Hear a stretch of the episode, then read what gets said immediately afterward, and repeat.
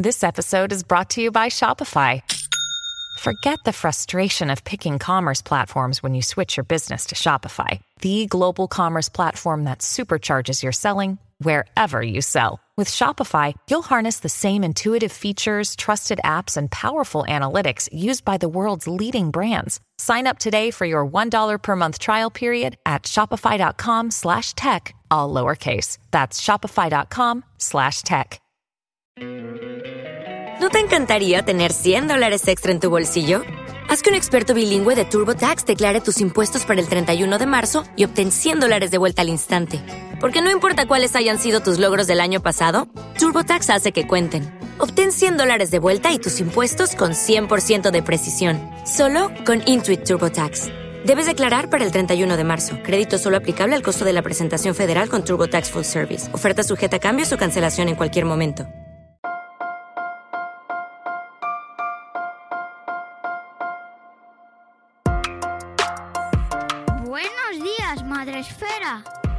Buenos días, Madre Esfera, con Mónica de la Fuente. Buenos días, Madre Esfera. Bienvenidos un día más a nuestro podcast, el podcast de la comunidad de creadores de contenido sobre crianza en castellano, la comunidad de Madresfera. Ya sabéis que en nuestro podcast nos gusta acercaros a temáticas, eh, con proyectos, conceptos, retos y personas que nos ayuden a tener perspectivas diferentes, eh, a tener eh, a reflexionar, a pensar, a aprender y a escuchar voces diferentes también a las que estamos acostumbrados.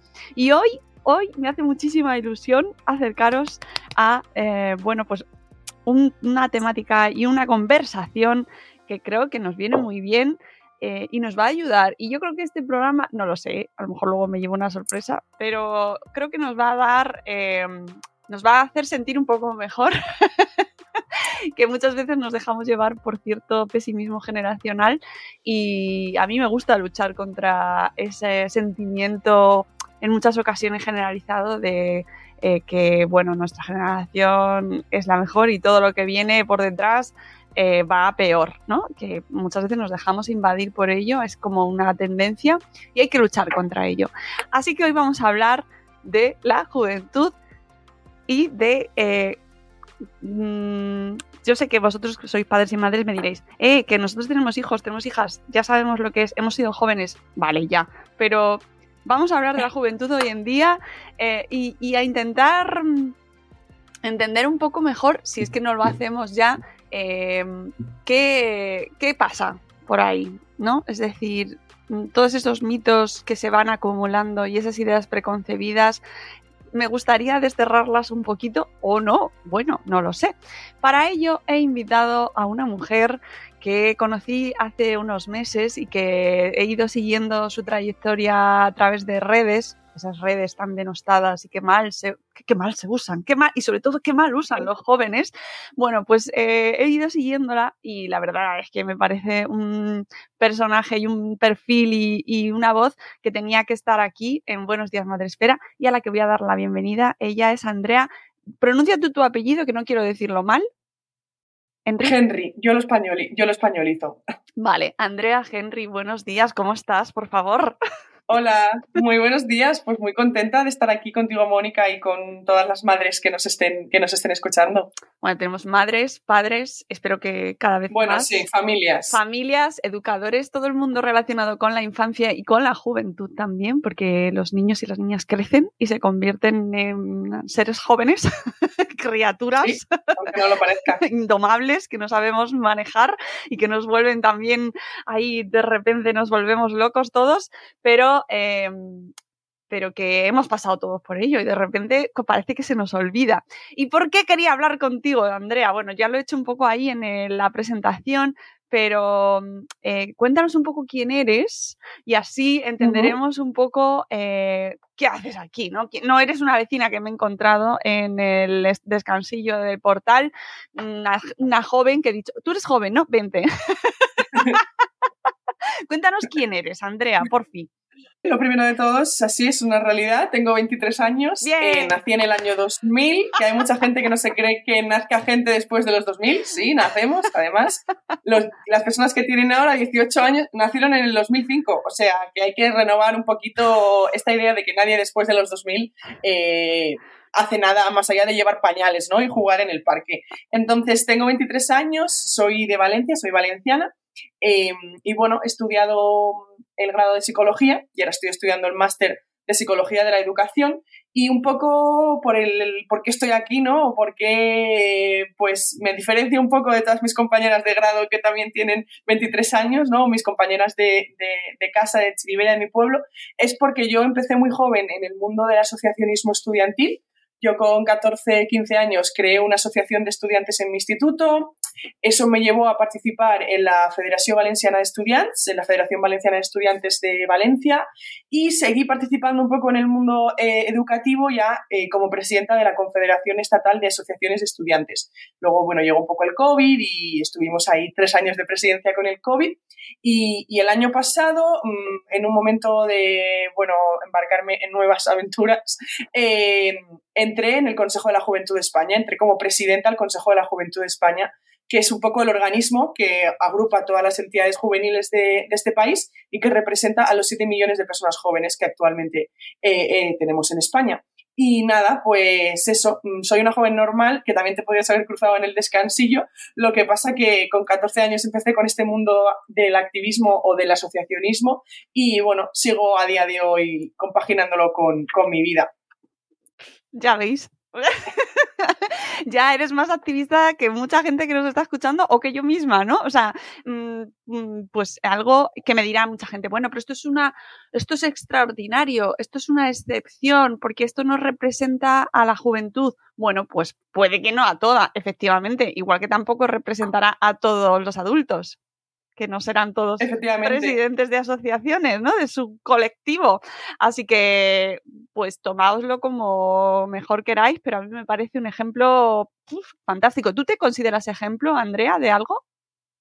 Em, a ver, yo eh, la verdad que entre mi colectivo de edad, por decirlo de alguna manera, nunca me he sentido como ejemplo entre las personas jóvenes, porque yo, yo hacía esto igual que otros iban al conservatorio, otros eh, practicaban un deporte, ¿no? Era como mi hobby, como mi actividad extraescolar, por decirlo de alguna manera. Entonces, como que eso nunca lo llegaba a considerar ejemplo, porque para mí era lo que haces fuera de clase. Todo el mundo hace algo, casi todo el mundo hace algo fuera de clase mi compañera estudiaba, una de mis amigas, cómo tocar el clarinete. La otra jugaba en un equipo de baloncesto. Bueno, yo nunca encajé en muchas cosas de esas y entré un poco en esto. Pero conforme ha pasado un poco el tiempo, y sobre todo cuando me voy encontrando con gente más mayor, que no es gente joven, em, sí que he oído como muchísimo la palabra de, eres un ejemplo, eres un ejemplo, es un ejemplo para la juventud. Pero creo que es más bien una idea que pone la gente mayor sobre mí, porque pues por lo que se ve en los medios de comunicación y no porque sea la realidad, no están acostumbrados a ver gente joven que hace cosas, pero yo es que en mi día a día todo mi entorno joven hace cosas, ¿no? Entonces yo soy un poco más visible y la gente cree que soy muy diferente al resto de los jóvenes. Y es verdad que hay una parte de, oye, no todo el mundo hace esto y esto es una realidad, pero hay muchísima gente que lo hace. De hecho, todo mi entorno, eh, todas las personas con las que trabajo en el consejo son ejemplo en su, en, su, en su trabajo. Entonces, es un poco más como un término que se pone como desde figuras o generaciones más arriba, más que la realidad. Mm, estoy de acuerdo contigo eh, y además nos sale. También tenemos una tendencia a categorizar y a poner etiquetas, ¿no? En, nos encanta, nos lo pide el cerebro también para simplificar cosas y entonces en tu caso pues es clarísimo, ¿no? Y eh, a mí me, me interesa mucho saber cómo ha sido o cómo lo ve tu familia y, tu educación, tu crianza. Eh, si te ha llevado de alguna manera tu familia, te ha ido conduciendo a los pasos que has ido dando, ¿o no? Pues esto es un temazo, porque además yo que me dedico al mundo de la educación eh, o de la psicología de la educación, ¿no? de la pedagogía, eh, siempre he intentado como analizarlo, ¿no? porque yo eh, bueno, la verdad es que hay que partir de la base que yo me he criado, bueno, yo tengo una hermana, ¿no? Somos cuatro, eh, cuatro en casa, cinco con mi tío que vive con nosotras, aunque ahora yo ya no vivo en casa desde hace un año, estoy en Madrid y toda mi familia está en Valencia. Yo he tenido una infancia súper feliz y súper bonita. Y yo no tengo eh, palabras negativas para nada. Mis padres son maravillosos. Somos una familia muy estructurada, también es verdad que ha podido tener un nivel bueno de vida para poder, pues eso, vivir. Eh, mucha gente me dice, bueno, pero es que todo el mundo viene de familias de familias ricas, ¿no? Porque para dedicarte a esto, en mi caso no es así. En mi caso mi padre es, electricista, mi madre es dependiente y nunca nos ha faltado de nada, pero no, no todo, o sea, no, no, por estar aquí tengo que tener un padre eh, diputado o, o una madre doctora, ¿no? Que es un poco lo que siempre se piensa.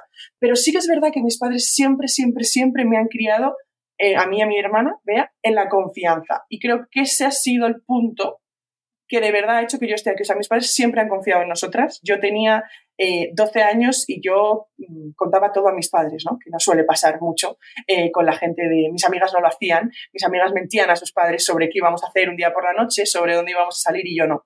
Entonces, como que esa... Mm, yo creo que, que es que esto lo he analizado mucho y creo que el complemento siempre ha sido como la confianza pero esto tampoco, mis padres nunca me inculcaron esto, no me refiero, mucha gente piensa que pues mis padres a lo mejor son activistas políticos o que mi abuelo eh, fue eh, ministro eh, con Felipe González, ¿no? Como algo así y nada más lejos de la realidad, o sea, mi familia no tiene absolutamente nada que ver con la política, de hecho yo soy la primera persona graduada universitaria de toda mi familia, de, mis tíos, de mis primos, de, de, todo el mundo, ¿no? Entonces, es como una cosa que creo que ha ido más en la parte de valores en la parte de cómo mis padres y mi madre me han enseñado a ver el mundo, más allá que en cómo me he criado por haber crecido como en un eh, ambiente como que ya hablaba de política. No sé si me explico.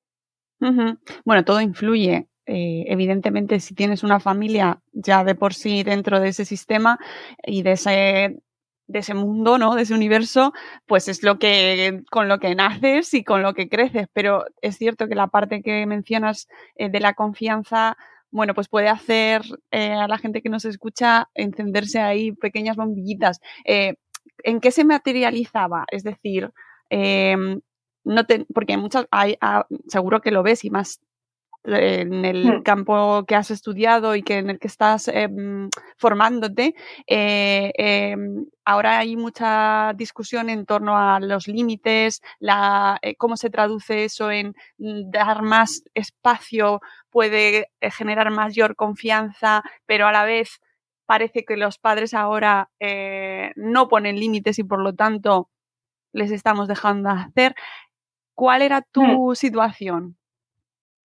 Pues mi situación, eh, mira, esta historia la cuenta siempre mi madre cuando le preguntan por esto, porque pues, por supuesto mi madre y mi padre están orgullosísimos y allá donde van, eh, van enseñando el periódico o enseñando a su hija, ¿no? Que yo ya digo, mira, no quiero salir de casa porque qué vergüenza. Un saludo vamos a, la panadería. un saludo, un saludo. Que serán de mi quinta, que es lo peor, o sea. del 72 y del 73. Uy, casi, casi, pero vamos, son, más son más similares a, a mí que, que lo que yo soy a ti, que es una cosa como que nos explota la cabeza. Así que un saludo, lo habéis hecho muy bien. Un saludo. Ya verás, madre mía, van a poner este trocito en bucle en casa, en el comedor, como cuando enseñas el vídeo de la boda. Me encanta. Es horrible. No, pero a lo, que, a lo que me refería, ¿no? Que esto que cuenta siempre mi madre, yo con 14, 15 años, o 16, no recuerdo, cuando empecé en todo esto, yo le dije a mi madre, mamá, me voy a Budapest. Me voy a Budapest a un congreso de jóvenes estudiantes europeos con 16 creo que fue, con 15, sí. Evidentemente con una autorización paterna y materna firmada, con una responsabilidad, ¿no? Pero, o sea, yo se lo dije, se lo pregunté, evidentemente, no les dije me voy, ahí te quedas, pero se lo pregunté. Y, y mi madre dice, no conozco a nadie que en esa situación hubiera dicho que sí, que una hija se va sola que vuela sola a Budapest. Además, mi madre acababa de ver la película de Venganza, donde, donde secuestraban a la hija del protagonista por allí por Budapest y se la llevaban, eh, bueno, de tráfico de cosas así como muy de película, ¿no? Em, y mi madre siempre cuenta esto porque ella dice, em, la gente a veces le decía, ¿cómo se va a ir? ¿No? Y mi madre siempre decía, bueno, es que yo confío en mi hija, entonces yo sé que si pasa algo, ella va a buscar ayuda. Si hay algún problema, ella me va a llamar o va a llamar al responsable en su momento, ¿no? Entonces, como siempre sea como trans, mm, representado que decías, en que, a no ser que evidentemente pidiera una locura que nunca la he pedido, la gente cree que irme a Budapest en su momento era una locura, pero para mí no lo era, em, siempre me han dejado hacer todo. Y si salía mal, pues no pasa nada. Y si salía bien, pues maravilloso. Pero mm, el tema de los límites, desconozco mucho, ¿no? Cómo funciona, pero yo mm, no voy a decir que nunca he tenido límites, porque sería mentir, todo el mundo tiene límites y mis padres, evidentemente, cuando era pequeña me ponían límites, ¿no? Pero eh, todo lo que he pedido siempre me, siempre me han dejado hacerlo, porque estaban de acuerdo y creían que lo podía hacer bien, o porque yo mostraba esa como confianza o esa madurez de, oye, sabemos que lo va a hacer, pero hablo yo en este mundo como mi hermana en otro mundo diferente, porque no se dedica a esto, pero también tiene sus cosas. Entonces, em, creo que porque ellos confían mucho en nosotras, no solo, o sea, el problema no es solo que yo tenga la confianza de hablar con ellos, sino que ellos confían mucho en mí y en mi hermana y confían en que, evidentemente, hay cosas que pueden salir mal en algún momento, porque así es la vida, ¿no? Pero confían tanto en nosotras que no es que no haya límites, sino que nunca eh, ha habido la necesidad de ponerlos, más bien. Porque yo eh, no tengo recuerdo de haber estado castigada nunca y la gente dirá, eh, bueno, porque serías una niña repipi que no haría nada y entonces, bueno, puede ser que fuera una niña buena, eso es, eso es así. Mi hermana, por ejemplo, no era tan buena, era más, más bicho, ¿no? Más traviesa, pero, pero no había un concepto de, de castigo, de castigo por esto. Eh, o sea, yo recuerdo, es que esto es, yo recuerdo una vez que gané una apuesta con mi madre. Y le dije, eh, me dijo mi madre, ¿qué quieres? ¿El premio de la apuesta, no? Porque has ganado la apuesta. Una tontería, seguramente estaríamos discutiendo sobre algo y yo tenía razón. Y le dije, mira, quiero un vale por un castigo. Así cuando tú me castigues, yo puedo usar ese vale y me quito el castigo. Y mi madre me dijo, vale, perfecto, hicimos el vale. Nunca lo gasté nunca gasté el vale. O sea, tengo el recuerdo de decir, bueno, venga, a ver cuándo me castigan y gasto este vale. Em, nunca me castigaron, nunca gasté el vale. O sea, sigo teniendo un vale pendiente por un castigo. Mamá. Porque nunca, me, nunca nos han castigado a mí y a mi hermana, no sé. Madre mía, madre mía. bueno, bueno, no, está bien, está bien. Eh, y además esto nos hace pensar mucho y es que da es una conversación súper interesante el hecho de poder confrontar eh, diferentes maneras de ver la crianza y la educación y también desde tu perspectiva. Y, tú esto lo has hablado con tus padres, eh, ¿Lo, habéis? Sí. sí.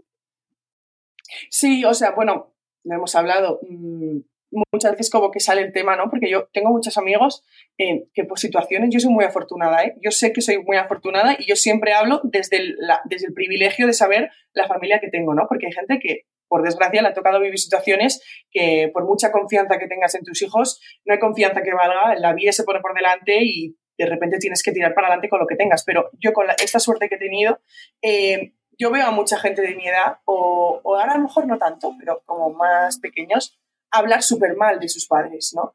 Eh, o, es un momento también con eres adolescente de te enfadas por todo, eh, la era del pavo, ¿no? Que se llama. Pero yo nunca he hablado mal de mis padres porque mis padres siempre me han tratado como adulta desde que tengo uso de razón, ¿no? O sea, nunca me sentí... Mm, yo veo muchas veces, y esto es una opinión personal, ¿no? Que, que muchas veces se infantiliza, ¿no? A, a las personas, esto, esto ya es genérico, eh, a las personas menores de edad o a los niños y adolescentes y a los jóvenes. Se les trata como personas, somos infantiles muchas veces, por supuesto, evidentemente, cosas, requerimos unos cuidados, requerimos unas cosas, ¿no? Y, y así se tiene que hacer, pero, pero hay veces que se infantiliza por infantilizar y se presupone que esta persona no sabe lo que dice, que como es joven Hey guys, it is Ryan. I'm not sure if you know this about me, but I'm a bit of a fun fanatic when I can. I like to work, but I like fun too. It's a thing. And now the truth is out there. I can tell you about my favorite place to have fun. Chumba Casino. They have hundreds of social casino style games to choose from with new games released each week. You can play for free anytime, anywhere and each day brings a new chance to collect daily bonuses. So join me in the fun. Sign up now at ChumbaCasino.com. No purchase necessary. BGW. Void were prohibited by law. See terms and conditions. 18 plus. Hello, it is Ryan, and we could all use an extra bright spot in our day, couldn't we? Just to make up for things like sitting in traffic, doing the dishes, counting your steps, you know, all the mundane stuff. That is why I'm such a big fan of Chumba Casino. Chumba Casino has all your favorite social casino style games that you can play for free anytime, anywhere with daily bonuses. That should brighten your day a little. Actually, a lot. So sign up now at ChumbaCasino.com. That's ChumbaCasino.com. No purchase necessary. BGW. Void were prohibited by law. See terms and conditions. 18 plus. Su opinión no sirve, sirve más la mía, porque yo soy mayor y yo sé lo que tú sabes. Y no es así, porque tú sabes a lo mejor lo que yo sabré en 10 o 15 años, pero tú no sabes lo que yo sé ahora o lo que yo quiero ahora. Entonces, es un poco y esto ya lo podemos extrapolar a la sociedad en general, ¿no? Que siempre los problemas y las preocupaciones de la gente joven valen menos. Siempre. O sea, yo me quejo de algo, no te quejes, porque eres joven, vas a cumplir 30 años, yo sé lo que es la vida, yo sé lo que es la dura vida, yo sé lo que es eh, trabajar para no poder pagar una hipoteca, yo sé lo que es tener que ir a cuidar todos los días de tu abuela, porque no, como cosas que pasan a la gente mayor. Y son cosas muy duras, pero a mí también me van a pasar cuando sea mayor. Entonces, si mis problemas ahora son otros, si mis problemas es que mi grupo de amigas me ha dejado de hablar, que no encuentro un puñetero casero que me quiera alquilar el piso porque me pide sangre de unicornio para avalarme, o que no puedo salir de fiesta un día en un mes porque no tengo dinero, si estos son mis problemas, también son válidos. Entonces eso yo creo que es lo extrapolable, ¿no? Que siempre me han tratado como una adulta y siempre mm, he podido opinar, en mi casa se habla absolutamente de todo. Y hay un tema de conversación y mis padres muchas veces dirían, esta niña no sabe de lo que habla, pero no me lo han transmitido así, porque en ese momento era mi, nunca se sabe todo, nunca se puede ser experto en ningún tema, y menos cuando tienes 16 años. Entonces es un poco esa idea de infantilizar a la juventud, infantilizar a los niños, por supuesto, que por supuesto son infantiles, pero a veces no hace falta infantilizarles hasta el punto de, de ni siquiera escuchar lo que tienen que decir porque estás teniendo una conversación, yo que sé, estás teniendo una conversación de lo más absurda, de lo más banal, sobre las naranjas del supermercado, o incluso viendo la tele mm, sobre la guerra de Gaza, porque a veces lo ves en la tele con tus hijos, ¿no? Y a veces ni se escucha lo que tienen que decir. Y, la, y a veces dicen, pues mamá, yo pienso que, o pues papá, yo pienso que, dicen, ¿cómo va a hablar un niño de 8, 9, 20, 16 años sobre esto. Entonces, para mí el punto es como la infantilización. Y yo creo que son mis padres eh, de manera también muy natural, porque mis padres no han estudiado nada de esto, mis padres no saben de crianza, mis padres saben de lo que han vivido ellos como padres. Em, lo han hecho, bueno, no es que lo hayan hecho muy bien, es que creo que eso es lo que ha construido, em, pues que yo ahora vaya eh, abanderando justamente lo contrario, ¿no? Que es que hay que eh, tratar a las personas jóvenes y niñas o adolescentes Mm, como un miembro más de la sociedad, ¿no? Que no por ser más jóvenes mm, su opinión vale menos o tienen menos derechos. Realmente solo lo ven de otra manera. Mm. Sí, sí, esta reclamación que hacemos de que los niños son personas, es que es así, los niños son personas. Eh, y, también hay una cosa que de lo que comentas que me da mucha rabia, que es el tema de eh, la connotación negativa de, de la palabra o del verbo infantilizar, ¿no? O sea, ¿por qué infantilizar se usa siempre de una manera, pues eso, eh, que es negativa o en el sentido de que no se le escucha o en el sentido de que no tiene criterio, de que no sabe lo que quiere o no sabe lo que hace, cuando esa connotación se la hemos puesto de manera constante y, e histórica eh, durante décadas y décadas que es cierto que mm, sabemos perfectamente que a un crío de un año, dos años, cuando ya saben hablar, tres años, cuatro años, no le puedes pedir que te explique el universo, ¿no? Pero, pero eso no quiere decir que su opinión tenga menos peso o menos valor que la que pueda tener una persona adulta, ¿no? Y que esa adultocracia que tenemos, que se niega constantemente, nos influye mucho a la hora de, bueno, pues eso, como es un niño o es una persona joven, pues no tiene ningún valor y tiene menos derechos que un adulto. Total.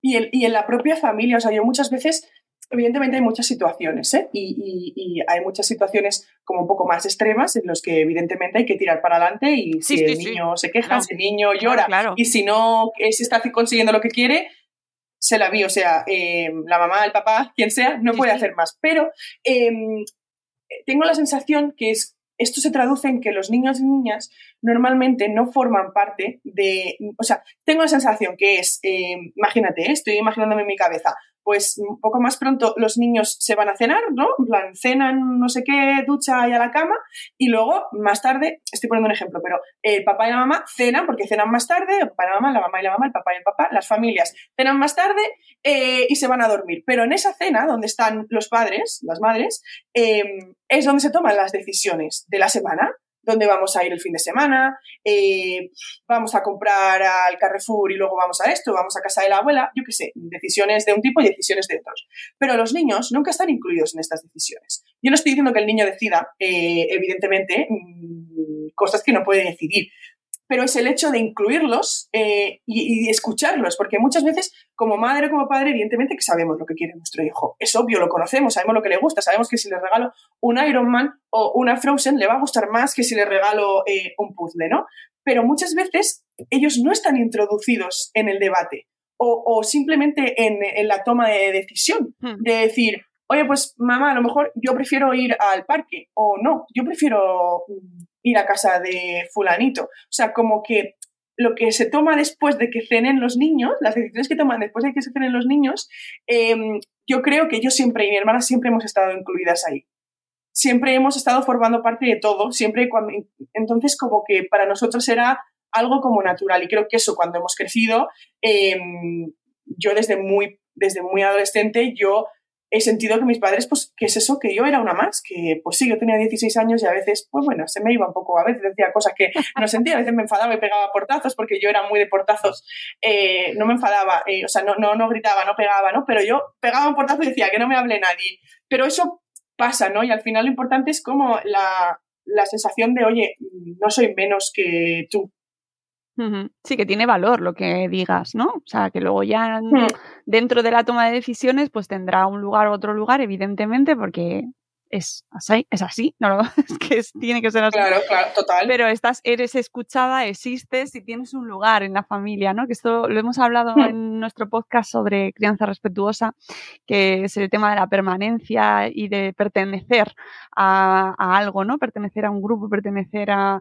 a, una familia, qué lugar ocupas en esa familia, que muchas veces no somos hmm. conscientes porque hemos heredado ese lugar, hemos heredado eso de cómo se cría y que a los niños no se les escucha y se les pone en otra mesa, ¿no? Y se les y se cena después cuando ya los adultos se quedan solos y al final tiene muchas repercusiones más allá del acto en sí.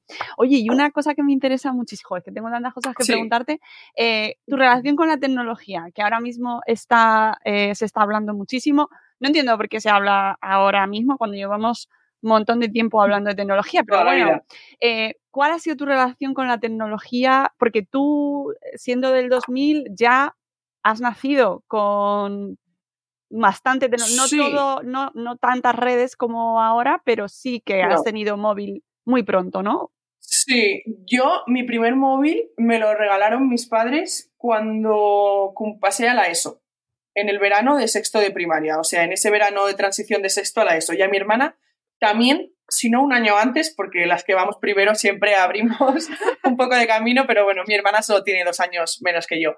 Em, entonces yo recuerdo que mi primer móvil efectivamente fue, en sexto, fue un Sony Xperia Arc S, además es que me acuerdo. Em, pero, si te soy sincera, en, previo a ese, a ese móvil, em, sí que había tenido MP3 para escuchar música, porque era muy de música, o sí que en su momento alguien me regaló un MP5, que yo no sabía ni que existía, que básicamente era como música, pero también tenías como antena, entonces podías escuchar la tele, podías ver la tele como con ese aparatito que era literalmente así. Em, pero yo antes de eso no tengo el recuerdo. Por ejemplo, yo ahora es verdad que yo hay muchos niños pequeños que, que, saben, no, yo ese recuerdo no lo tengo, también es que eh, no es lo mismo ahora que, hmm. hace 20 años, pero em, sí que es verdad que a partir del 2012 eh, en mi caso, a mí se me dio un móvil y mi madre, al principio, evidentemente, pues me decía, oye, déjame el móvil, que voy, ¿no? Que veo, que controlo, que va todo bien. Pero a mí siempre ha habido como la educación de, o sea, yo recuerdo una conversación con mis padres de eh, lo que subes en Internet nunca se borra, se queda ahí para toda la vida, hay que tener muy cuidado con la gente. O sea, yo recuerdo, esa conversación con la gente que no conoces, pero mm, es verdad que, mm, por ejemplo, yo me lo dieron con 12, ¿no? A lo mejor hasta los 14 como que no era un uso como más normal, lo usaba pues porque lo quería tener, porque quería ser guay, ¿no? Pero con 12 años en realidad no tenía mucho que hacer, porque tampoco había TikTok en ese momento y Instagram hasta los 16 creo que tampoco, o 14. Entonces, em, luego ya mis padres me dejaban el móvil y yo tenía 16 y 17 y 18 y 15 y mis padres no revisaban mi móvil porque sabían que yo sabía cómo utilizar un móvil, ¿no? Y confiaban en el uso del móvil. ¿Que la podía cagar? Mm, sí, la podía cagar, ¿no? Como todo en la vida. Pero como que habían demostrado que, bueno, sabe usar un móvil. Entonces es verdad que ahora hay mucha, mucha polémica con este tema. Yo tengo muchos sentimientos encontrados ¿eh? con, este, con este tema. Creo que todo el mundo estamos un poco, eh, que no todo es ni tan blanco ni tan negro. Exacto. Porque hay una demonización constante del teléfono móvil y de las redes sociales solo para los jóvenes y solo para los niños. Porque si un profesor está en clase con el móvil contestando en WhatsApp, no pasa nada. Si alguien está en su puesto de trabajo con el móvil, no pasa nada porque es mayor. Pero si lo hace una persona menor, evidentemente es diferente, hay que tener en cuenta muchos factores, no estoy comparando, pero la demonización siempre está hacia los jóvenes, ¿no? Y el TikTok es una mierda, pero el Facebook no. Cuando perdona, pero yo en Facebook habría que ver según qué grupos y que según qué comunidades de Facebook, que yo no he visto más odio que en muchos de los grupos de pueblo, de, de vecinos de Facebook, ¿no? Entonces, como que siempre está demonizado lo que usan los jóvenes. TikTok está fatal, pero Facebook no está tan mal, ¿no? Entonces, mm, o ver mm, Amazon Prime o Netflix. Eh, bueno, ahora ya esto, como lo ha usado todas las generaciones, ya la gente ya no se queja, pero está fatal, pero ver Telecinco o ver Sálvame o cualquier cosa, me da igual el programa que sea, el cazador de la 1, lo que sea, eh, no, no está tan mal. Entonces, eh, yo estoy como mm, muy, yo me enfado mucho cuando la demonización siempre va solo lo que usan las personas jóvenes. Eso no quita que yo entienda que, oye, una persona tiene que desarrollarse, estás en diferentes estadios de, tu evolución, de tu desarrollo, y hay veces que hay que trabajar muy bien. No es lo mismo un móvil con 5 años que un móvil con 45. Soy consciente de ello, pero em, ese punto de solo demonizamos lo que los jóvenes y, yo no le dejo el móvil, en este caso estoy generalizando, a mi hijo porque las pantallas son muy malas y porque es el demonio, eh, pero luego yo estoy todo el día usando el móvil y yo estoy todo el día delante de, en casa, en el trabajo, eh, creo que es un problema social, no es un problema solo de los niños y niñas. Entonces, evitar una realidad o omitir una realidad que está presente y que yo lo siento, pero lo siento en el alma y en el corazón porque hay mucha gente que no le gusta este modo de vida. Pero es el modo de vida que hay y es el modo de vida que se va a quedar. O sea, es irreal pensar que mm, una persona eh, puede, eh, o sea, me refiero que no necesita educación en teléfonos móviles o en tablets porque no los va a usar nunca. No necesita, porque es irreal y lo que me toca las narices es que se sigan llamando nuevas tecnologías. Porque yo lo siento mucho. Para las personas de 80 años o de 60 igual son nuevas. Pero es que yo me he criado, yo me he criado digitalmente, los que vienen se siguen creando más y siempre, por ejemplo, en el aula, ¿no? Em, siempre va la persona que está, los estudiantes van más adelantados que el sistema, más adelantados que el profesor y más adelantados que lo que el sistema educativo eh, te enseña, ¿no? Porque yo veo noticias, se van a poner pizarras ahora digitales en todas las aulas de Cataluña, creo que fue que lo vi, creo que era en Cataluña. Y yo le dije, o sea, eso es una noticia de, wow, qué novedosos somos que estamos poniendo pizarras digitales, si hace 10 años que hay tierras digitales. O sea, a mí lo que me preocupa es que no se nos enseña a usar el móvil bien. ¿Sabes lo que quiero decir? A mí nadie me ha enseñado en el instituto, nadie, cómo buscar información que es de verdad, que, es, que, es, que sé que es verdad, que no es mentira. O cómo por lo menos, porque ya no... A mí o sea, nadie nos habla de esto, de la privacidad, que es la privacidad de datos. Alguien te habla de las cookies cuando estás en el instituto, alguien te habla sobre que tus datos se los estás pidiendo a empresas, porque todo esto no lo sabes hasta que tienes, mm, eres más mayor. Entonces yo creo que es un debate muy complejo, ¿eh? Y hay veces donde, o sea, yo siempre he estado en contra de prohibir el uso de los móviles en los centros educativos. No de prohibirlo en las clases, porque yo entiendo que en las clases eh, tienes que asegurar que la gente atienda, ¿no? Pero prohibirlo en el patio y que un niño o niña no pueda usar el móvil en el patio, a mí no me parece justo cuando el profesor es el primero que lo está usando en el patio o que lo está usando en la sala de profesores, ¿no? Pero esto yo sé que es un debate y que es también muy polémico y que se está volviendo a abrir ahora y yo, yo sé que, pero bueno, está bien que se debata como sociedad, ¿no? Y que veamos un poco sí, sí, qué sí. pasa. ¿no? Y, y, y, además es que a mí me gustaría que se abriesen todos los debates que conlleva esto, porque al final lo que se está pidiendo tras esa prohibición o lo que se está reclamando es mejorar las, mm, por ejemplo, la salud mental de la juventud que se a la cual, o sea, se achaca todos los males eh, que se está sufriendo ahora, la salud mental en la juventud, y, y eso lo trataremos ahora contigo, puede ser una de las principales preocupaciones que, que, existan, ¿no? Porque se ha visto un deterioro, todos los expertos nos lo han dicho, eh, especialmente tras la pandemia, como la salud mental de la juventud ha empeorado y el principal causante, según nos, se nos dice, son las redes sociales. ¿La prohibición del móvil va a suponer que eso cambie? ¿Tú lo ves así? No, o sea, va a suponer que en entornos educativos de alguna manera puedas controlar esto, pero mm, em, van a llegar a casa, o sea, quiero decir, em, el acoso escolar, por ejemplo, que es un gran problema de nuestro sistema educativo, antes solo pasaba en el aula, ¿no? Entonces, pues se podía medio controlar, siendo muy optimista, porque me gustaría haber visto hace 20, 25 años cómo se trataba el tema en las aulas, pero bueno, se podía medio controlar. Ahora no puedes controlarlo porque las paredes físicas del aula ya no, no, no, cierran, ya, ya traspasa esas paredes, ya tienes un móvil con todos tus contactos de clase en WhatsApp, en, en, o sea, en, TikTok, en Instagram. Entonces, eh, claro, el acoso escolar, que es muy fácil de limitarlo dentro de cuatro paredes, cuando abre esas cuatro paredes, quién es el responsable de eso, quién se encarga de eso, eh, cómo los profesores intervienen en eso. Entonces, yo entiendo la preocupación y yo entiendo que las redes sociales están cambiando nuestra manera de pensar y están produciendo problemas en nuestra salud mental. Y, y eso soy consciente, no solo en la gente joven, no solo en los niños, sino en toda la sociedad. Ahora bien, yo, por ejemplo, una, mi mayor preocupación en cuanto al uso de tecnologías en menores o en personas jóvenes, más en menores, para mí es el acceso a la pornografía, por ejemplo. Creo que ese es un problema muy grande que tenemos como sociedad y que no estamos sabiendo proteger a nuestros niños, niñas, eh, a, los menores de la sociedad, ¿no? Pero entonces el debate siempre gira en torno a las redes, pero para mí el tema de la privacidad, que también ocurre en redes, el tema de la pornografía, eh, es algo que se debería estar regulando desde el gobierno. O sea, son las administraciones las que tienen que garantizar que esas personas no tengan acceso a esa información de tan pronta edad sin una formación. Pero es que la solución no es quitarle el móvil. O sea, es que el problema no es el móvil, el problema es que eso se puede acceder desde un móvil con 8, mm, 9 años. Entonces, claro, igual yo no soy objetiva. Es que yo uso mucho las redes sociales. O sea, a mí me gustan las redes sociales. Yo soy súper activa en Instagram, súper activa en TikTok, súper activa en Twitter, también un poco por el trabajo, pero eh, me gustan, disfruto. Yo aprendo muchísimo en TikTok. Yo aprendo muchísimo en Instagram. Claro, mi algoritmo es diferente del tuyo y diferente del de todo el mundo, por supuesto. Por supuesto que pierdo el tiempo en TikTok. Por supuesto que a veces digo, hostia, hoy ya, hoy ya, Andrea, ahora llevas aquí 25 minutos antes de irte a dormir que ya no sé cuántos vídeos has visto.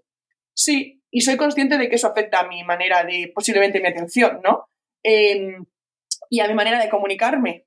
Pero mm, creo que para mí, ¿eh? para mí la solución no es prohibir, sino regular, mm, trabajar cuál es el problema de verdad. Oye, si hay que prohibir algo, lo prohibimos, ¿no? Pero no desde el esto está fatal, que no lo use nadie.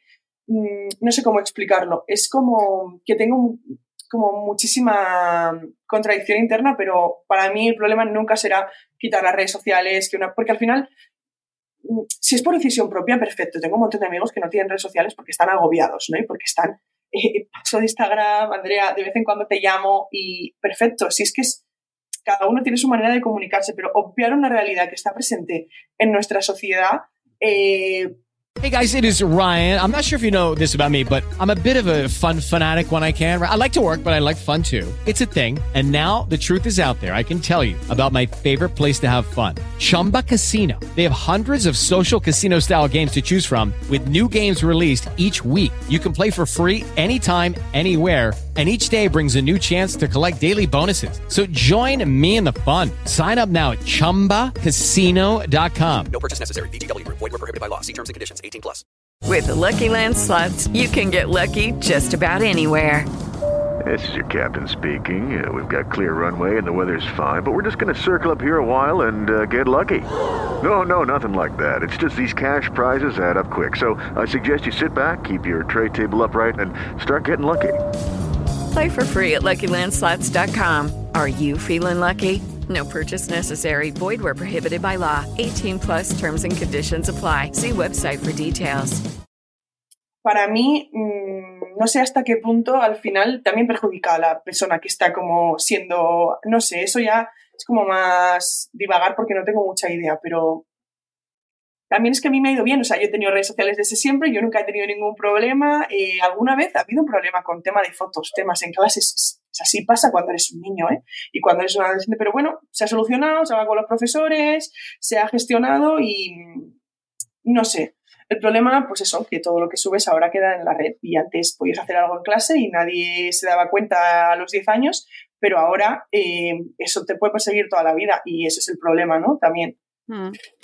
Muy complejo para mí. Ah, eh, como comentaba al principio de la presentación del programa, eh, tendemos a romantizar mucho las condiciones de, eh, con las que hemos vivido nosotros, ¿no? Y nuestra generación era mejor. Y, por ejemplo, con el acoso escolar que tú mencionabas, pues pasa un poco. Nosotros grabamos un podcast precisamente sobre acoso escolar con gente de mi generación y, y sin redes sociales en aquella época, o no tantas, o no, desde luego, no con esta presencia y realmente que podría haber sido peor, seguramente podría haber sido peor, pero los casos, es decir, eh, la, violencia eh, ha sido violencia también en nuestra generación y es verdad que le faltaba ese, ese factor ahí, ese, esa, exponerte al resto del mundo y multiplicarlo, pero la violencia estaba ahí también y ese comportamiento humano mm, estaba ahí también, ¿no? Entonces, mm. que no se nos olvide que muchas veces es como ahora está todo peor que antes, ahora está, ahora es muchísimo, los, jóvenes de ahora sois muchísimo más crueles de lo que éramos nosotros en nuestra época. Bueno, no. Mm, no lo creo. Habría que tener un poco de mm. sentido ahí, eh, que yo entiendo que además como juventud, y tú ya, no solo como Andrea, sino como presidenta del Consejo de Juventud Española, eh, entiendo que verás tendréis una percepción de las generaciones anteriores pues totalmente opuesta a la que tenemos nosotros. Sí, yo, esto es a mí, pues como Andrea y como presidenta del Consejo, es uno de los temas que más me cabrean, pero creo que es un tema que es psicológico, es sociológico, es generacional tú siempre piensas que tu generación fue mejor que la que va a venir después. Esto es una realidad. Y yo he empezado a pensar que yo lo voy a pensar, que yo en 7, 8 años voy a cumplir 30 años y me voy a convertir en lo que juré destruir. Y me voy a convertir en... Porque si no, no me explico. No me, o sea, si no es así, uh, no me explico esta demonización constante de todo es peor ahora. Los jóvenes son menos inteligentes, son más eh, violentos, salen más de fiesta, les gusta menos trabajar, eh, son más superficiales, todo esto, ¿no? Hay cosas que te las compro, porque es verdad que la sociedad cambia y eso pues, puede generar que algunos rasgos se acentúen, ¿no? En la personalidad de las generaciones que nos vamos criando. Pero mm,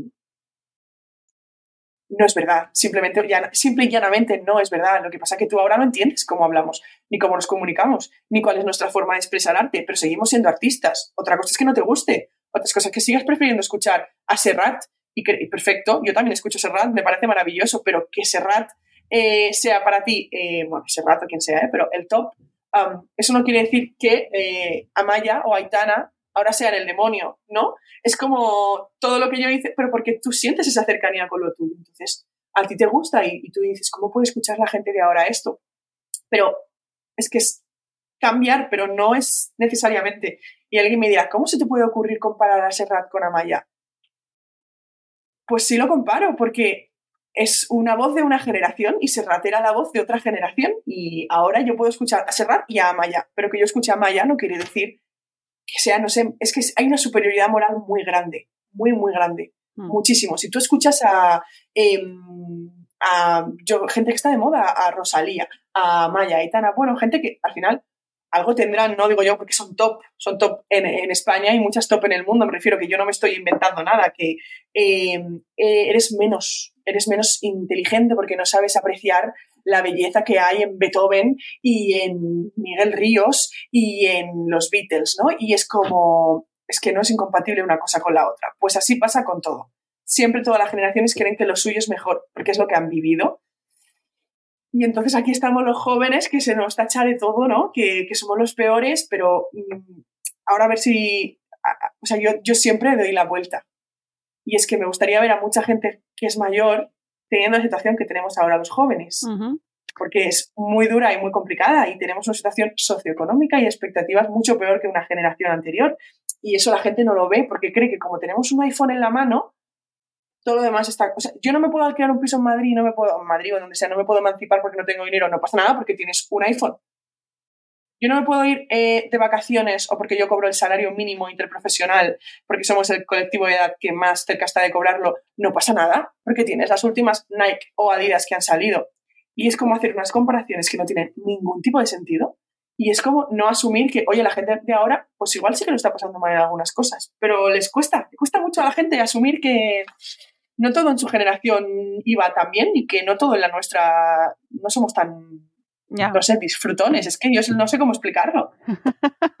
bueno, se, contribuye un poco a perpetuar esa idea también desde los medios, ¿no? Y muchos titulares que se van dando, porque además o sea, gusta a la, gente eh, ver como esos titulares, es como, sí, sí, yo estoy de acuerdo con que la juventud de ahora es lo peor. y, y, y, me, por eso quería hablar contigo precisamente para entender eh, cómo lo veis vosotros y, por ejemplo, desde tu, eh, desde tu puesto, eh, cuáles son las principales preocupaciones, que ya nos has adelantado unas cuantas, pero cuáles son las principales preocupaciones o los retos a los que os enfrentáis desde, desde pues esos 7 millones de jóvenes en nuestro país. Pues hombre, hay principalmente tres y una extra que yo diría, ¿no? O sea, en primer lugar, el problema de la vivienda. O sea, tenemos un problema enorme en España con vivienda. Eso lo sabemos todas. Sabemos que es en toda la sociedad, no solo en las personas jóvenes, también. Muchas familias que tienen un problema enorme, que no pueden acceder a una hipoteca, que no pueden acceder a un alquiler y que, y que evidentemente los alquileres suben y los salarios no suben al ritmo que los alquileres. Esto lo tenemos todo identificado, pero es la juventud la que más sufre esto porque por primera vez en la historia, desde que tenemos datos, la edad media de emancipación, es decir, la edad media a la que un joven se va de casa, pero no de Erasmus, no a estudiar, que se lo pagan sus padres a otra... No, no, se va él con autonomía económica, ha superado los 30 años, se ha situado en 30,3. Que ya no es joven. 30,3 años es, ya no es joven. O sea, los jóvenes ya no son jóvenes cuando se van de casa y cuando se emancipan. O sea, que los jóvenes no es que es muy fuerte. Es que es, es, muy fuerte y la gente dice, pero eso no puede ser porque yo, todos los hijos de mis amigos, no. Una cosa es que tú, pues eres hoy de Valencia, te has venido a estudiar a Madrid, tus padres te pueden pagar, eh, pues eso, una habitación o un piso, o que tú te hayas ido a la herencia de mm, tu bisabuela y de repente te hayas venido a vivir a Madrid. Eso es una cosa. Pero la realidad es que la gente joven tiene que dedicar un 95% de su salario para acceder a un alquiler. En este caso en Madrid, en otras ciudades 80, 85, 86, me da igual. Eh, eso, es una, eso es una realidad, eso es así. Mis padres, cuando terminaron de estudiar, bueno, terminaron antes que yo, pero terminaron de estudiar, tuvieron un trabajo de dependientes, de electricistas, de eh, lo que sea, se habían comprado un piso. Se compraron un piso. Se compraron un piso con mi edad, mis padres. Yo no me puedo comprar un piso y no me lo podré comprar de aquí a 15 años si no cambia la cosa. Entonces, eh, no estoy diciendo que todo el mundo tenga que comprarse un piso, es verdad que la gente joven ahora se mueve más y lo de la hipoteca a veces cuesta más, ¿no? Somos un poco más así como nómadas y a veces el alquiler es lo que prima, pero, pero no digamos que, o sea, que los jóvenes no quieren irse de casa de sus padres. Démosle la vuelta. Es que no pueden irse de casa de sus padres. Y eso va súper ligado a la parte que decía del empleo. La gente joven mm, tiene trabajos súper precarizados. Eso ha pasado siempre, ¿no? Siempre la gente dice, bueno, de joven siempre empiezas a trabajar. Vale, perfecto de joven siempre empiezas a trabajar porque tienes que introducirte al mercado laboral. Pero es que a mí, como Andrea, y a toda mi generación, se nos ha vendido una realidad de estudiar, sácate una carrera OFP, un máster, un idioma, dos idiomas, tres idiomas, porque así te irá muy bien. Pero es que tenemos todo eso, llegamos al mercado y no nos va bien. Porque lo que hay es una sobrecualificación del 50% de la población. O sea, el 50% de jóvenes está sobrecualificado para su puesto de trabajo. Y la gente dice, es que sois muy exquisitos, os quejáis mucho. Es que lo que yo creo es que sabemos, o sea, es que yo le hemos dedicado mucho esfuerzo, ¿no? A estudiar toda esta retaíla de títulos que ahora parece que necesitamos tener. Y yo que yo no me voy es a conformar con estar de becaria cobrando 600 euros al mes cuando, lo, cuando mi idea es, o sea, cuando yo he estudiado esto porque a mí me han dicho que si yo estudio esto me irá bien. ¿Sabes? Entonces como que, em, y luego es esto del, la, del esfuerzo, de la cultura del esfuerzo. Es que no se, eh, eh, no os esforzáis lo suficiente. Es que ¿quién se quiere esforzar? Quiero decir, quiero decir, ¿eh? ¿Quién quiere trabajar 40 horas a la semana para cobrar 1.100 euros? Nadie, pero es que ni los jóvenes ni los no jóvenes. Lo que pasa es que los jóvenes estamos hasta las narices porque hemos estudiado muchísimo y llegamos a esto y decimos, no me conformo otras generaciones quizá no podían decir esto. Pues no podían decir esto porque no habían tenido la posibilidad de estudiar. Nosotros en esto, por ejemplo, somos súper agradecidas como generación, hemos podido estudiar la gran mayoría de personas jóvenes, antes no era tan fácil estudiar. Pero es que yo me he currado mucho una cosa y a lo mejor ahora digo más que no que otras generaciones. Puede ser, pero porque también soy consciente de mis derechos y soy consciente de que trabajar 40 horas pero cotizar 25 explotada en cualquier bar, pues es que no, es que no quiero. Y la gente dice, es que no queréis trabajar. Pues no, no queremos trabajar. O sea, no queremos trabajar así. Quiero decir, nadie quiere trabajar así. Entonces, mm, todo, todo como demonizado, en el sentido de, y, recuerdo un, datito, tenemos la mayor tasa de paro juvenil de la Unión Europea. O sea, es que seguimos, o sea, el 30 por 27, el 30% de la juventud está en paro. Entonces, es, no me quiero ir de no se quieren ir de casa de sus padres y no quieren trabajar. No, no podemos trabajar y por tanto no podemos irnos de casa de nuestros padres. Ese es como el grande. Y luego la otra parte que yo, y lo, hemos nombrado, es uno, la salud mental. ¿Estamos fatal? Sí, estamos fatal. Pero no solo nosotros, está fatal todo el mundo. Lo que pasa es que nosotros lo decimos. Y lo que pasa es que yo ahora con mis amigas sé hablar de términos, sé lo que es la depresión, sé lo que es la ansiedad, sé lo que es tal. A veces, desde mi punto de vista también, se sobreponen etiquetas y usamos coloquialmente un lenguaje que no es así. Pero bueno, esto pasa siempre, ¿no? O sea, me refiero. Eh, hablamos de depresión y ansiedad cuando realmente no es depresión o ansiedad, sino síntomas depresivos o síntomas, ¿no? Pero bueno, esto es cuando se añade una nueva categoría de palabras al lenguaje, pues siempre pasa, ¿no? Que no se acaba utilizando del todo bien. Pero es que yo lo digo, ¿eso quiere decir que la gente hace 20 años no tenía depresión? Ojalá. Es que, no me, es que no me lo creo, claro, es que no me lo creo. Que tú no lo decías, perfecto, porque no podías, porque no sabías lo que era, porque nadie había hablado de esto, porque estaba mal visto, porque era un estigma, un tabú. Me sabe mal por ti como generación, la verdad, que no hayas podido vivirlo, pero que yo haya vivido esto no quiere decir que tú tengas que em, tratarme peor simplemente porque ahora yo tenga la libertad de poder, de poder decirlo. Y luego el cambio climático. El cambio climático somos la gente que más la generación que más vamos a vivir en este planeta, junto a los niños y niñas, eh, y las que sigan naciendo, eh, somos la generación más concienciada con el cambio climático, con acabar con la crisis climática, y de hecho está demostrado ¿no? en estudios que estamos dispuestos a cambiar nuestro modo de vida. Si eso beneficia al planeta, cosa que otras generaciones, mm, bueno, para lo que me queda ya, pues paso, la verdad. O sea, prefiero, prefiero vivir más cómodo.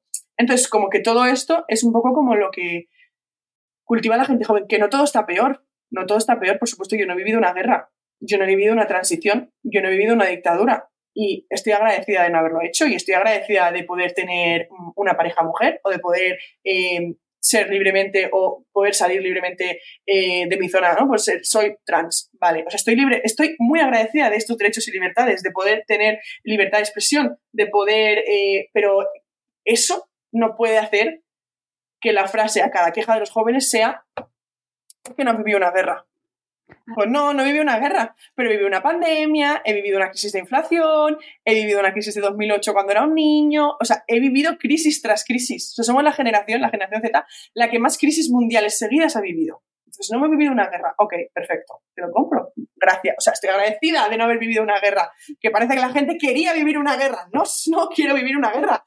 Pero eso no me hace menos Em, válido para mis reivindicaciones de ahora como colectivo, ¿no? Que son, que es que no me puedo emancipar, no puedo pagar un piso, mm, lo estábamos hablando antes de entrar, que ahora entra un poquito de sol por aquí, mm, mira, por, aquí un poquito, pero eh, decía, joder, es que parece que estoy, eh, parece que es de noche cuando estamos grabando, es de, de, día, pero no entra luz en mi casa porque solo tengo una ventana, ¿sabes? O sea, esos también son problemas. Y el problema es constante de, es que yo tengo problemas más graves. Sí, tú tienes otros problemas, es verdad, ¿eh? Y, pero yo también los voy a vivir cuando tenga 10, 20, 30 años más. Entonces, que se solucionen ahora los míos también, también cuenta, yo también voto.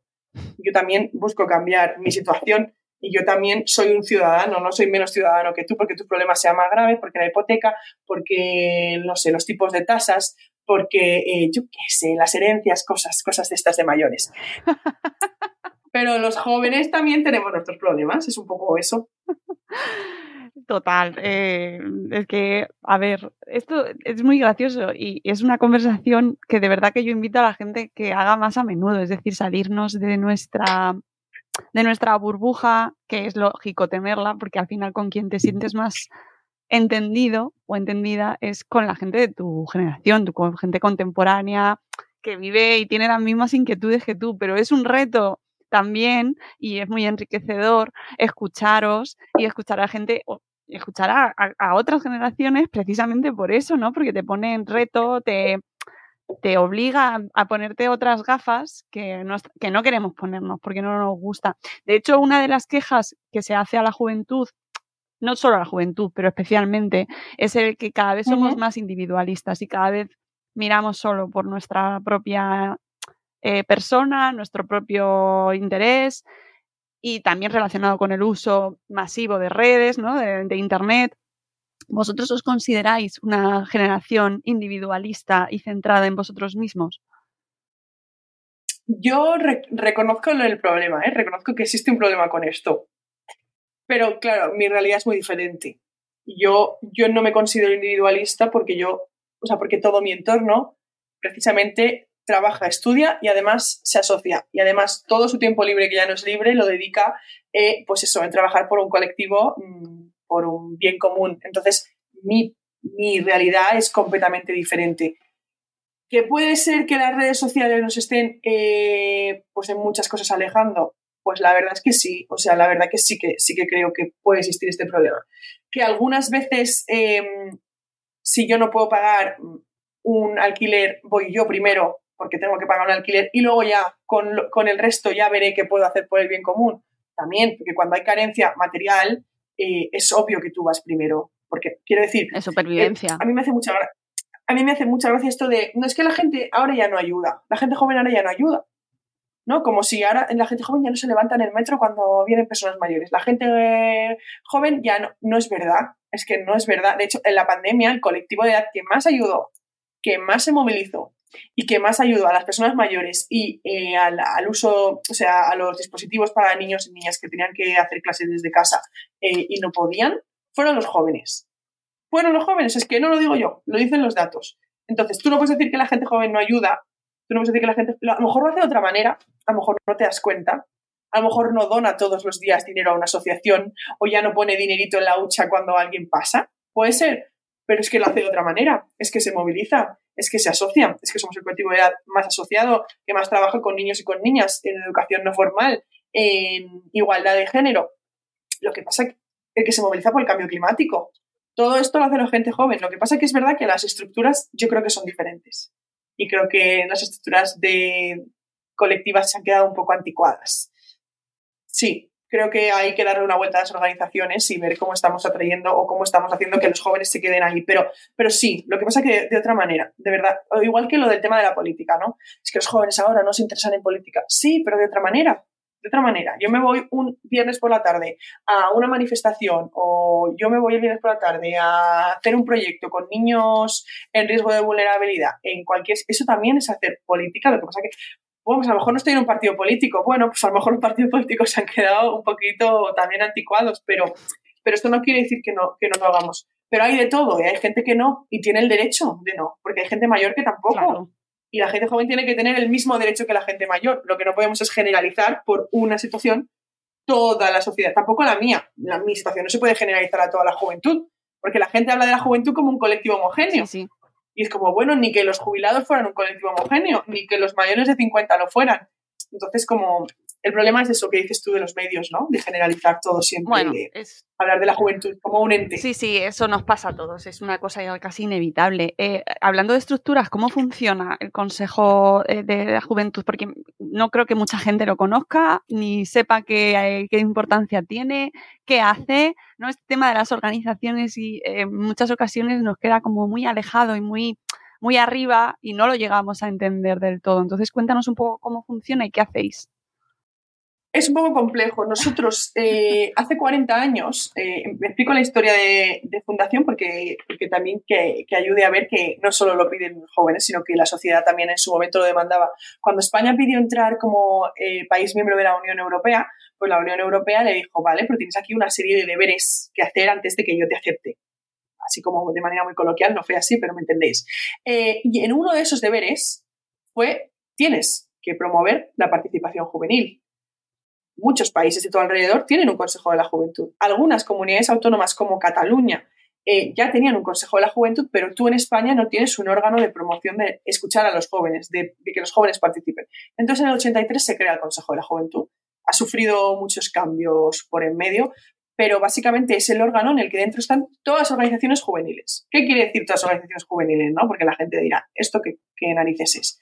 Pues es todo tipo, desde las sociales, por ejemplo, Cruz Roja Juventud, que tiene un, Cruz Roja tiene una sección juvenil donde hacen un montón de trabajo con niños, con proyectos eh, después de clase, con proyectos, bueno, para, sobre todo en personas con, con vulnerabilidad, ¿no? Niños y niñas con riesgo de pobreza. También, por ejemplo, los scouts, todos los tipos, los católicos, los no católicos, están todos dentro. O Don Bosco, bueno, hay como también una parte católica, por ejemplo, eh, Don Bosco o, Juventudes Marianas Vicencianas, por ejemplo, ¿no? O sea, hay una parte de juventud asociada católica, juventud estudiante católica, juventud obrera cristiana, todas estas defienden a sus colectivos, cada una lo suyo. Luego tenemos, por ejemplo, entidades estudiantiles, ¿no? Que es de la que vengo yo, que defienden los derechos de los estudiantes. Luego tenemos partidos políticos. La sección juvenil de todos los partidos políticos forma parte del Consejo, de todos, de Juventudes Socialistas, de Nuevas Generaciones, de Izquierda Unida, todas están dentro. Los sindicatos tienen una sección joven, todos también están dentro. Entidades europeístas, entidades en, que representan a los colectivos de personas con discapacidad, las personas jóvenes ciegas, las personas jóvenes sordas, las personas jóvenes no con discapacidad. Abro otra línea para que no se malinterprete. Celíacas, o diabéticas, todos estos colectivos que representan a personas jóvenes están en el Consejo, junto a eh, consejos autonómicos. Consejo de la Juventud, de Comunidad de Madrid, de Castilla y León, de eh, Comunidad Valenciana. Entonces, todos estos se agrupan dentro del Consejo, cada uno con su gente, de su padre y de su madre. Porque, como podréis imaginar, por la variedad que he dicho, aquí cada uno va con su libro. Pero el Consejo es el punto donde todos esos libros se ponen de acuerdo, se, se ponen en conjunto y se genera posicionamiento que de verdad represente a toda la juventud. Por eso se habla de que representamos a toda la juventud, porque están todos los colectivos, más o menos, los grandes, los estatales, hay entidades pequeñitas que a lo mejor no están y siempre se puede mejorar. Hay un montón, por ejemplo, ahora estamos jóvenes empresarios, intentando como jóvenes investigadores, precarios, o sea, como hay muchos tipos de jóvenes, ¿no? Pero los importantes y más grandes están, aunque seguimos ampliando. Y con todo eso construimos un, un argumentario muy grande Además, todo siempre por proceso participativo, que es muy importante. Nuestras entidades participan, votan, debaten, enmiendan hasta que llegamos a ese consenso. Y hay un grupo de nueve personas de, esas entidades, del cual yo formo parte y soy la presidenta, que durante dos años lideramos el espacio. Entonces nos encargamos de hacer todo el tema eh, no solo comunicativo, sino, por ejemplo, estar aquí también es una parte comunicativa, ¿no? Porque estoy segura que habrá mucha gente que después de esto dirá, ostras, ¿esto qué es? Pues no sé, voy a echar un ojo, voy a seguir pero sino también la parte más importante, que es la parte de incidencia política. Nosotros somos quienes trasladamos a las administraciones todo esto, al gobierno, a los ministerios, al Congreso, al Parlamento Europeo, a la Casa Real, al presidente del gobierno, a todo. Entonces, cuando estas organizaciones tienen que hacer una ley que tenga que ver con los jóvenes, o tienen que hablar algo de jóvenes, o de repente quieren un día sentarse a escuchar cuáles son los problemas de los jóvenes, nos llaman a nosotros. Entonces nosotros canalizamos todo eso y se lo llevamos. Y es un poco como las tres vías, la parte de incidencia política, la parte de participación de nuestras entidades y un poco la de comunicación. Y ahí como que intentamos ser, eh, no es un lobby realmente, porque no somos un lobby, pero intentamos ser como ese espacio donde todos los jóvenes eh, están en la, misma, en la misma organización para, oye, cuando se habla de juventud, yo no soy yo, yo soy todas las entidades que te he dicho y todos los voluntarios de todas las entidades que te he dicho detrás, que es muchísima gente y el 95% voluntaria de su tiempo libre, que la gente se cree que aquí todo el mundo que está en una organización está cobrando un... No, o sea, es, es, es un trabajo voluntario y se formó hace mucho tiempo y yo estoy muy contenta porque este es el 40 aniversario y yo eh, he tenido el placer de celebrar el 40 aniversario y organizar yo como equipo el 40 y ha sido muy bonito traer a gente que estuvo hace 40 años en el consejo y, y, es un espacio muy bonito ahora sacrificado y que mucha gente no conoce por desgracia porque nadie te explica un poquito cómo funciona esto pero, pero merece un montón la pena la verdad. Eh, y como viniendo del ámbito del que vienes, del ámbito estudiantil, eh, me interesa también ahí las reivindicaciones que se puedan hacer desde ese ámbito, porque también vemos mucha queja, mucha presión sobre la juventud en este tema, ¿no? Eh, pues que ha bajado el nivel, que baja el nivel, que cada vez es peor que no se leen los clásicos, que no sabéis leer un libro, ¿vale? Eh, me interesa mucho eh, desde ese ámbito eh, qué es lo que puedes contarnos y para que la gente tenga un poco una idea de lo que se cuenta ahí, que no es seguramente nos ponen muchos deberes. claro, efectivamente, o sea, no es eso, aunque a veces sí, como en todo, ¿no?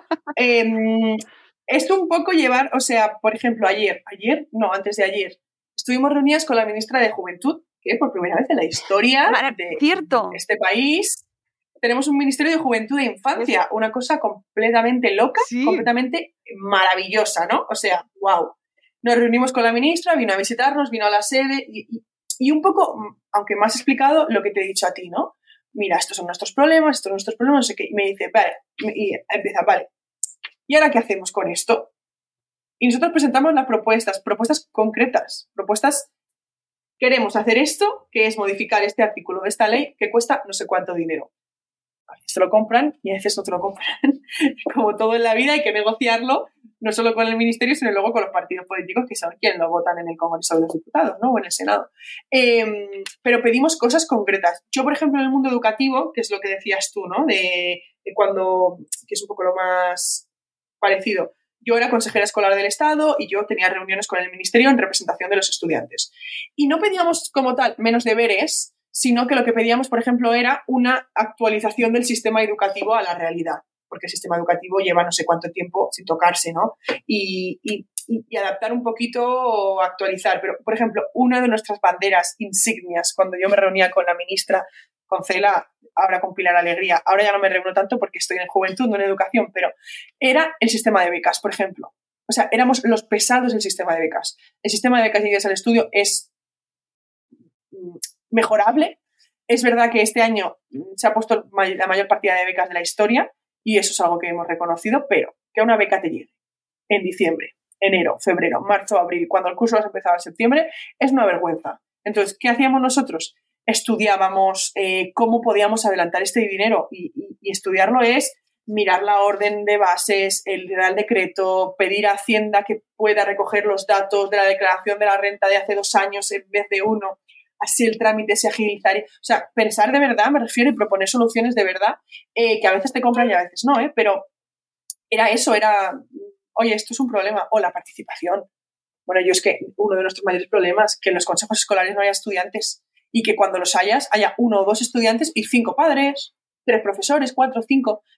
Mm, o sea, que no se convoque la junta de delegados en ningún colegio, que los colegios no sepan que están obligados a tener una junta de delegados, que es el sitio donde todos los delegados de todas las clases se pueden coordinar. Pues cosas así era como nuestra mayor y también de convivencia ¿eh? y, no siempre como los estudiantes piden no no nosotros por ejemplo con CEAPA con la Confederación de Asociaciones de Padres y Madres nosotros trabajamos también con ellas y vamos de la mano o sea que, no solo buscamos nuestro beneficio personal sino que buscamos como el beneficio de toda la comunidad en su conjunto pero recordando que no hay sistema educativo sin estudiantes y que los protagonistas de la educación son los estudiantes y son los que tienen que poder formar parte de ese proceso, porque yo soy yo la que voy a estar cuántos años, de 3 a 18, 15 años en el centro educativo, ¿no? Entonces, qué menos que, que ese centro sea un poquito más amable con nosotras poquito más así. Yo, me quejaba mucho, ¿eh?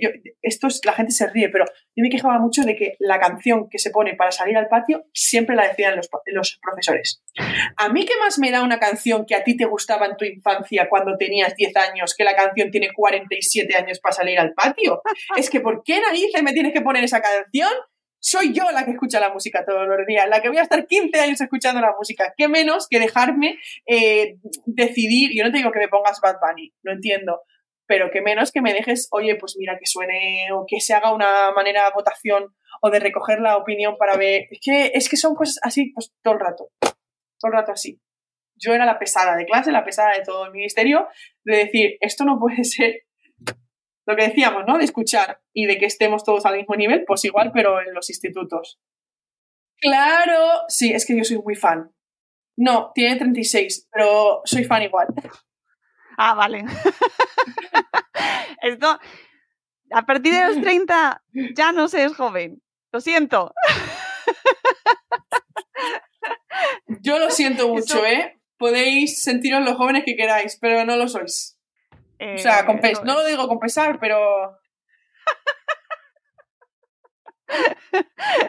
no, no, hay que asumirlo y ya está. Si esto es así, hay que saber envejecer, es lo que. Amigos, pero qué alegría qué alegría escucharte. Andrea, podría estar horas y horas hablando contigo, pero sé que tienes muchas cosas que hacer porque eres una mujer ocupada y creo que hemos hecho un repaso. No sé si nos hemos dejado algo. ¿Quieres hacer alguna reivindicación final que se nos haya dejado, nos lo hemos dejado fuera? Bueno, yo la única reivindicación, que tampoco es una reivindicación, ¿no? Pero una, aprovechando que aquí van a haber muchas madres, muchos padres, ¿no? Gente que es otro perfil, que no me suele escuchar o trabajar conmigo. Yo cuando he ido a algunas cosas em, con madres y padres, cuando he participado en algunas charlas y sesiones con familias, al acabar las sesiones, como que muchos me decían, ¡Ah! ojalá mis hijos fueran como tú. Y a mí eso me sentaba muy mal, o sea, no me sentaba mal, pero yo decía, ostras, eh, no tienes que buscar que tus hijos sean como yo. Yo no soy, la gente, de verdad, que esto parece, la gente se cree que yo soy una especie en extinción.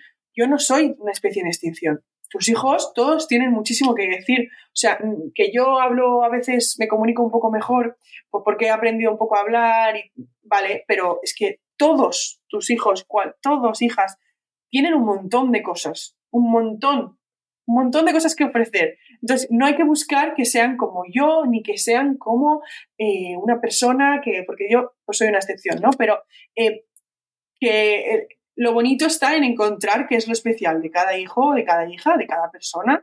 Y, y oye, mm, hay gente que sabe muchísimo, o sea, yo a veces veo a gente tocar instrumentos que digo, yo que no sé tocar ni la flauta dulce, ¿no? O sea, que, que, que, cada uno tiene lo suyo, simplemente que lo bonito es que no hay que buscar que sean como yo ni como nadie, que, escuchar, ponerlos al mismo nivel, dialogar con ellos, hacerles partícipes de las decisiones del día a día de la casa, ya es un, gran paso que yo sé que cuesta mucho para que ellos eh, se sientan como más en confianza y puedan empezar a pues, desarrollar lo que son, ¿no? Que, que, no, que no son peores que nadie ni peores que anteriores generaciones, desde luego. Bueno, pues eso es. Buen mensaje para, finalizar. y nada, dejaremos también en las notas del programa, eh, bueno, pues tu perfil, así como el perfil del consejo, para que. Del consejo. ¿Sabes? Para que eh, mucha de nuestra audiencia, seguro, Estoy convencida porque yo misma hasta que no te conocí a ti reconozco mi ignorancia porque no, no conocía esa, esa organización, ¿no? Esa, esa entidad. Entonces, eh, bueno, pues abrir eh, de repente esta ventana y que la gente que nos escucha también sea consciente de ello, hable con sus hijos, con sus hijas de esta opción. Oye, pues mira lo que he escuchado hoy en el podcast de Madre Espera, que resulta que esta chica, eh, mira lo que está haciendo y, y, y, bueno, entender otras perspectivas, ¿no? Y, mm, Total y darle una oportunidad. Seguirnos en todo. Exacto. En Twitter, en Instagram, en TikTok, en todo, en todo, en todo. y sobre todo el lema del consejo, que es el para acabar, es asociarnos amplifica nuestro impacto. Así que si tienes una causa, si tienes una preocupación, si te preocupa algo de este mundo, asóciate y trabaja para, para ello. Y, ahí añado yo, tengas la edad que tengas. Que esto... Efectivamente, muy bien. Y ya se está trabajando, que esto también interesará, en la plataforma Infancia, eh, también trabaja en un decreto de participación infantil. O sea, ya no va a ser solo juvenil, sino que los niños de 5, 6, 7, 8, 12 años también puedan asociarse. Bueno, me encanta.